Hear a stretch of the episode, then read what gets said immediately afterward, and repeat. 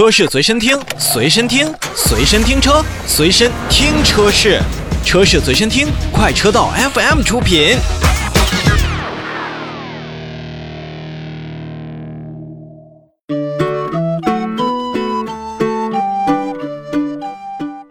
我们来看东风悦达起亚在今年要推出的一款重磅车型，全新的 K5，也叫凯酷。凯酷这款车型呢，前一段时间也是公布了自己的中文名。咱们先不说它这个中文名好不好听啊，但是全新的东风悦达起亚的 K5 来说，真的是翻天覆地的变化。前两天呢，全新的 K5 凯酷。在线上也是进行了一个技术的讲解会，也是率先应用了全球首创的第四代 CVVD 技术，而且呢，这款车型是基于现代和起亚第三代的 iGMP 平台开发而来。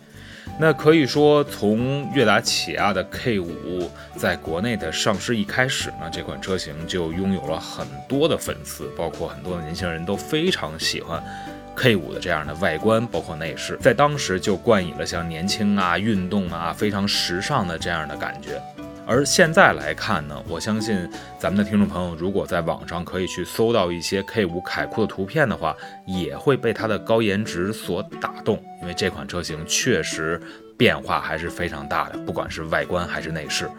而从全新的 K5 凯酷身上呢，刚才咱们也提到了，它有一项新的技术叫做 CVVD。那么这个技术到底是什么意思呢？其实 CVVD 技术啊，就是连续可变气门持续期。那这个技术呢，可以根据像定速和加速等不同的行驶条件，合理控制咱们气门的开启的持续时间。那在这个技术的加持下呢，全新 K 五凯酷呢，既可以有比较好的动力输出，还能享受比较高的燃油经济性，因为在百公里的综合工况油耗上啊。凯酷已经达到了每百公里五点六升的这样的一个水平。那么国产版的凯酷呢，将提供一点五 T 和二点零 T 的两种动力。那一点五 T 呢，匹配的是七速双离合器变速箱，最大功率一百七十匹马力，最大扭矩是二百五十三牛米。